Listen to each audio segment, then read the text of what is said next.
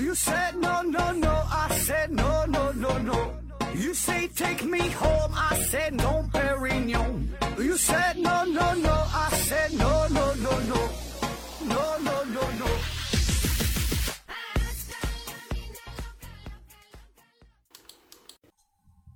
拼命探索，不就听思考盒子。本节目由喜马拉雅平台独家播出。这期呢，还是回答听友的问题。第一个问题，贴地飞行提问说：何总好，投资股票的人、做生意的人可以通过投入多少、盈利多少来计算收益率。呃，请问上班挣工资的人有收益率这个说法吗？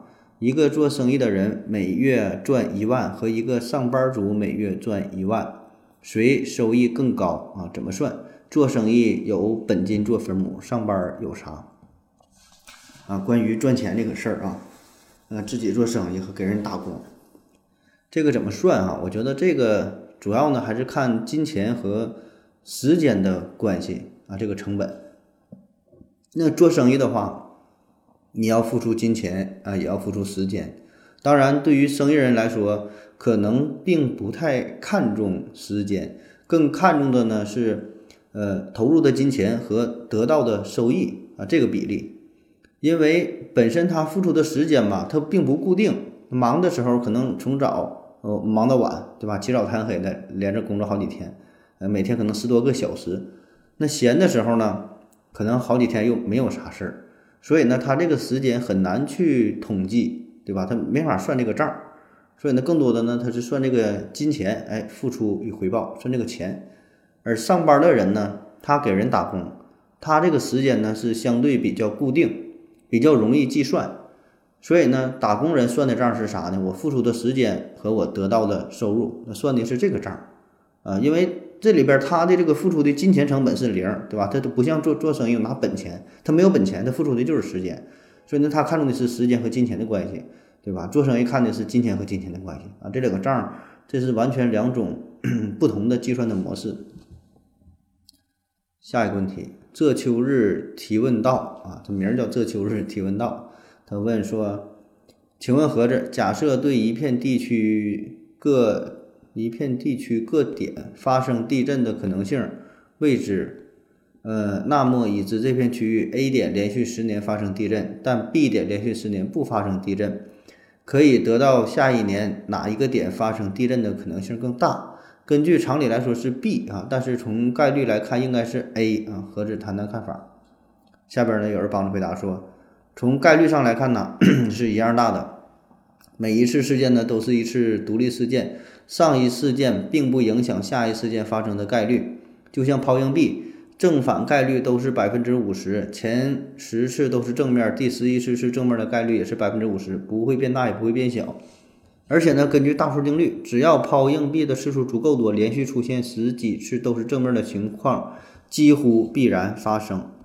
他说这个地震这个事儿啊，那这事儿吧，其实和嗯严谨的抛硬币吧还不太一样啊，因为你不说是地震嘛，那如果真是从单纯从地震这个角度分析呢，我觉得还是 A 哈，还是 A 这片区域，呃，再次发生地震的可能性会更大，因为它在过去的十年里经常发生地震，那也就意味着它本身可能就处于一个地震比较活跃的地区，比如说两个板块的交界的地方，对吧？它就很容易发生地震的，这就是地震多发区啊。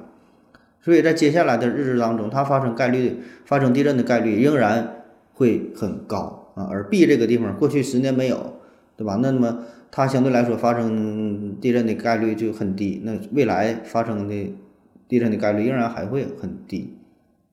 但是说你这个问题，我不知道你是想从哪个角度去分析啊？就是如果从地理学、地质学的角度来说，那是像我分析这样的哈。那如果说就像刚才那位朋友那么分析啊，也是有有一定道理的，就是从纯这个概率学、纯数学的角度去。分析的话，每次都是独立事件，对吧？就是这个角度不一样，我不知道你是想从哪方面问啊？下一个问题，这一天天天天天天地提问说，乡绅或者叫士绅，嗯，是怎么产生的，又怎么消失的？何子老师的家乡有过类似乡绅这样的人吗？啊，他说乡绅，乡就是乡村的乡，绅就是绅就是绅士的绅啊，很绅士啊，乡绅。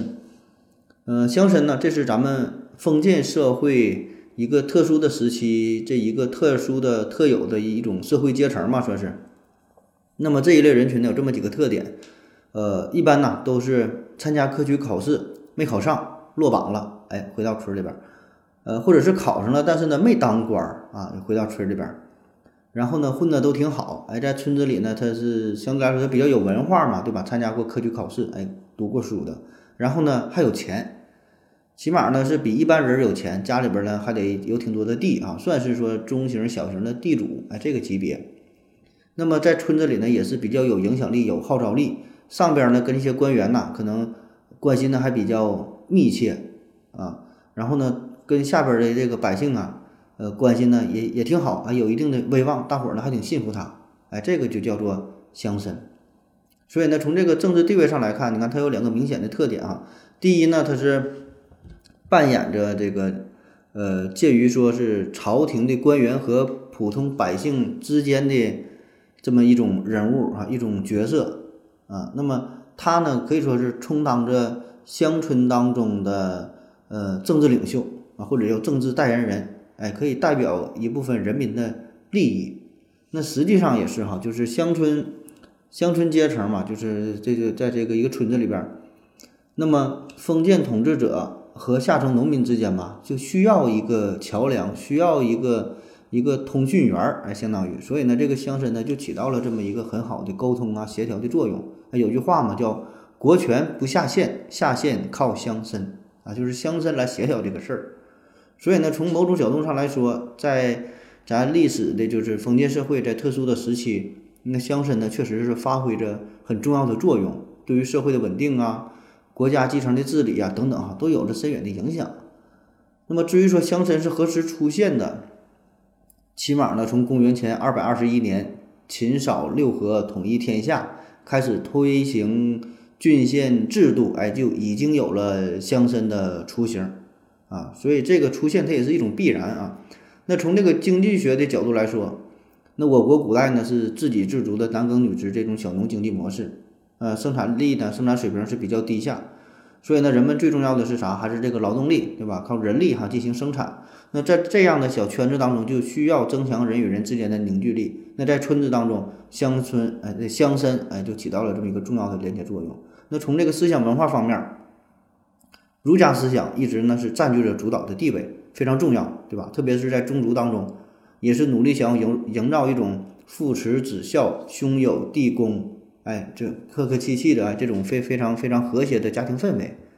那么这个呢，也是有利于维护整个国家的稳定啊。所以呢，乡绅他也是深受儒家文化的影响。咱说了，他也是上过书、是上过学的，对吧？念过书的读书人，还，说你深受儒家思想的影响。他也是极力推崇儒家思想，所以呢，他的这这种文化输出也是对整个族群来说，让这种儒家的观念深入人心啊。那么从政治层面来说呢，乡绅呢大多又都是名门望族，呃，得到了当地人民、当地百姓的认可和拥护。那其中绝大部分呢，还咱说都是有知识、有文化、读书人，对吧？所以呢，他这个地位啊，哎，还相对比较高，是一个长者的形象。那么这些人哈，在当地。百姓当中就得到了这个这个认可，哎，百姓很信任啊，所以你看从这个各个角度来看嘛，乡绅都很重要，哎，可以说是十里八村哈这一个村子当中非常重要的组成成分，不管是对于朝廷来说，还是对于当地百姓来说，它都是一种不可或缺的存在啊，所以呢，它的产生是有其必然性的。那么最后说的如何是如何消失的啊？那自然就是随着整个封建王朝封建。社会这个时代的结束啊，乡绅也就随之消失了。下一个问题，这秋日不要再提问了。提问说，人活着的时间呢是增加了还是减少了？呃，人从这一秒到下一秒是多活了一秒还是少活了一秒？啊，说这个生命这个事儿啊，生命，那这个事儿吧，这个账就看你怎么去算了。就是你活了这一天，你是认为是多活了一天？是赚了呢，还是说，就是你活了一天，感觉浪费了一天哈？就是看你怎怎么去想。对吧？从这个角度来说呢，这生命增加了，对吧？活一天赚一天。那个角度来说呢，活一天好像少一天，离死亡更近了啊。所以这个就是不同的理解啊，你怎么理解都对啊，就是就是看你是以呃出生那天作为起点，就看更看重起点。那么这样的话呢，你多活一天，你生命再增加一天，对吧？就从那某年某月的某一天开始算，你开始出生，一天天一天天开始增加，生命在增加，你是赚到了。那如果说你把你的目标放在终点的话，就是放在死亡这一天的话，那么你多活一天就是越接近死亡呗，你的生命就是在减少，啊，就是看你如何去定义你的生命、你的时间这个事儿啊。下一个问题，约定的幸福提问说。啊，何志哥你好，想知道怎么去理解，或者是有什么方法直观体现超出人类生存的维度啊，或者是知觉感受的事物（括弧比如说超过了三维、四维的空间，或者是鸟类的视色、视视色视觉啊）。那你这种感受，我觉得是理解不了的啊，因为你没有相应的感受的器官啊。这话题我们反复聊过很多次了。就是我们对于这个世界、对于整个宇宙的认知啊、感受啊，都是完全依赖于我们个人的这种器官啊。你人体长这个器官了，你有这种感觉；你没有这个器官，超出了你这个器官的感受的能力，我们就感受不到啊。比如说视觉上的红外线、紫外线，听觉上的这个超声波、次声波，对吧？超出这个范围之内，你是感受不到的啊。当然，我们可以借助其他的手段，用其他的一些方式进行一些。描述让我们可以近似的去理解，哎，但是呢，永远不可能真正的去感受，因为你就没有这个东西啊，你咋感受？下一个问题，纸飞帅提问说，海水会不会越来越咸？为什么？啊，说这个海水浓度的变化呗。这个海水呀，它处于一个动态平衡的状态啊。首先，这这个海洋嘛，这个面积非常大，对吧？水很多，盐也很多，呃，它的它的整个。自循环啊，这个能力也很强，对吧？它是保持一个动态的平衡。这里边的水呀、盐呐等等，它每天都在不断的循环，每天都有大量的海水蒸发，同时呢也有降雨，对吧？也有这个河流注入到海水，所以这是一个动态的平衡。那么从总体上来看吧，这个浓度哈，这个你说这海水咸不咸？它不会有什么太大的变化啊，除非是。一些全球性的、突发性的、灾难性的这种这种大的事件，否则呢，它就是一个动态的平衡，短时间内不会有什么太大变化。下一个问题，麦子兜兜兜提问说，游泳池能有多少尿液？游泳池的尿液啊，呃，游泳在游泳池里边尿尿，我想很多人都干过这个事儿，是吧？咱都有过这个这个经历，都有这个经验。那么一个游泳池当中到底能有多少尿液？这个呢，不同的泳池结果当然是不一样哈。但我查到了一些数据，平均来说吧，就在一个标准的游泳池当中，至少也得有六十升到七十升的尿液啊，大体呢相当于整个泳池的万分之一左右下一个问题，M 二送 M 五提问说：何总，传统武术有实际的公开战绩吗？呃啊，第二个问题，两个问题啊。第二个问题说，从远期看。整个人类社会一定是古不如今是正确的吗？（括弧以百年千年计啊。）从逻辑上讲，人类知知识是可以传承的，对于世界认知也越来越详尽，各方面也都应该呃都会有进步，只是大小的问题。有没有可能到了某个临界点，人类社会就开始退步了，对世界的认知和改造自然的能力开始越来越下降？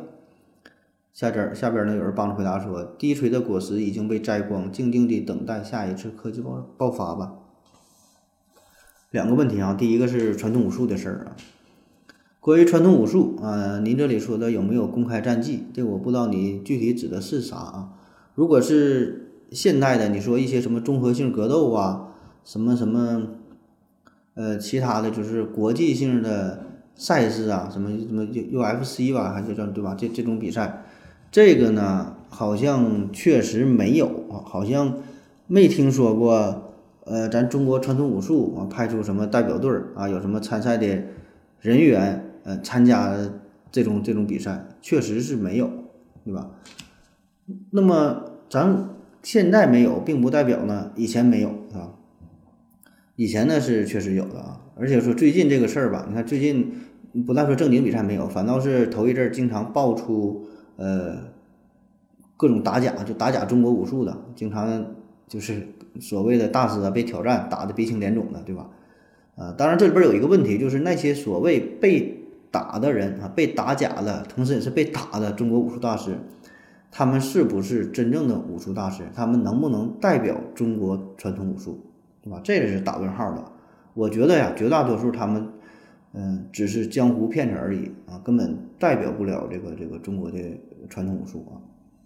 咱可以回顾一下哈，这里边虽然没有什么公开的战绩，哎，咱可以，但咱可以看一看以前的这些真正的武术大师，嗯，也是正经这个史书上有记载的哈。比如说张作霖的保镖哈，张彻，他呢是一拳曾经撂翻了张作霖前任的贴身保镖。啊，自然呢就取而代之了，成为新的这个张作霖的保镖，是吧？那他必然是有真本事。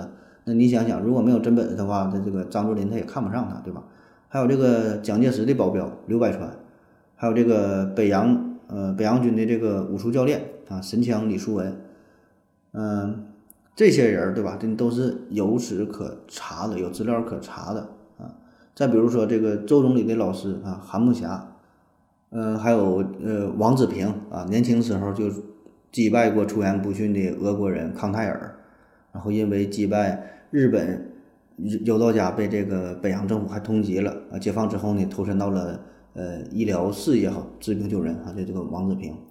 那么这些武术大师啊，你都可以查到这个资料，而且呢，你你你可以看一下啊，这帮人这个体格啊都是非常壮啊，这这这个身材，那身上这个这个肌肉块啊。所以你说这个武术大师现在可能是没有了，现在可能有的就是有真正的武术大师，但是我们并不知道，可能在哪深山老林里自己修炼、自己练功了，人家也不愿意，呃，在这个电视上抛头露面，不想这个露脸了，不想让你们知道而已。呃，第二个问题说，远远期看整个人类社会一定是古不如今，是正确的吗？你这里边的所谓的“古不如今”，这个具体是看您指的哪个方面吧？呃，如果说是生活幸福指数、人们的感觉的话，还真就有可能是今不如古，对吧？就是你你虽然生活水平提高了，但你快乐吗？哎，可能不一定，可能没有古人快乐。但如果说从这个科技层面来看，就是科技进步的速度来看，这个事儿吧，还真就。也不好说哈，因为给我们的感觉来看，就是过去几千年科技发展都很慢，然后呢，最近这二三百年，特别是工业革命之后，咱们的科技是飞速的发展。哎，可问题是呢，又到了最近这个几十年吧，感觉科技进步呢又慢了下来，好像到了一个瓶颈期哈，没法再突破了啊，叫这个科技锁死。呃，这个话题咱之前也聊过哈，就不再过分展开了，你可以再回听一下，就是关于科技锁死的问题。下一个问题，长臂猿维斯提问说：“何志老师你好，呃，请问怎么才能爱上锻炼？呃，我看有些人呢痴迷锻炼，极其享受。我在学校时啊就非常讨厌体育课，一想到上体育课，提前一天就心情不好，跑步、打球，甚至是看球，没有一个体育项目有兴趣，甚至说是很反感。而且呢，我觉得锻炼呢是在浪费时间，有时间锻炼身体，呃，还不如多学习学习，多好啊。”运动啊，嗯，关于运动啊，我还真就觉得咱每个人都有运动的潜能，只不过呢是没被挖掘出来。那如何让自己喜欢上运动？我觉得首先呢，你可以广泛的尝试一下，就是呃找到一项自己比较感兴趣的运动。哎呀，比如说有些人喜欢打篮球，有的人喜欢足，喜欢踢足球，对吧？爱打篮球的可能就一点儿不喜欢踢足球。啊，有的人喜欢打羽毛球，他一点都不喜欢打乒乓球。就是运动项目是千千万万，哎，你可以多尝试一下，可能总有一款是适合你的。哎，突然发现我挺喜欢玩玩这个游戏啊。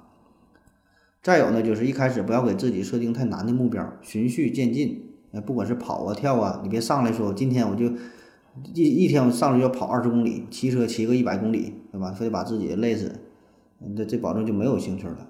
啊，所以你得一点点来，一点点坚持下来，一点点这个增增加难度啊。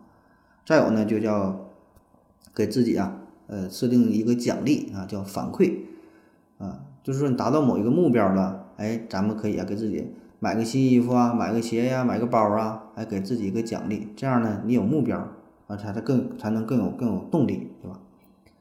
嗯，再有就是说，你可以找朋友一起来运动。你自己一个人运动呢，孤独无聊啊。而且很多运动呢，就得大伙儿一起玩儿，对吧？你打篮球、踢球这些，打羽毛球，对吧？都得有个伙伴儿啊。所以这个伙伴儿也很重要。在这个运动过程当中，你可以一边聊天儿，哎，一边玩儿，可以带来很多的快乐啊。就比如说樱木花道当年打篮球，不就是因为爱情嘛，对吧？所以这个运动本身，它它不只是运动，对吧？这运动过程中也可以交朋友，可以拓展自己的社交。哎，甚至说你可以有的人比较内向，通过这个运动慢慢可以变得开朗一些啊。所以这个运动不是你想象的，干是说玩个球、玩个啥这么这么单调，对吧？在里边有挺多有意思的事儿。最后呢，就是也是最重要的，我觉得运动就是坚持啊。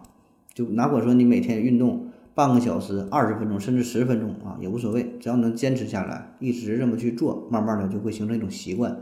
那形成一种习惯。你就会真正爱上运动。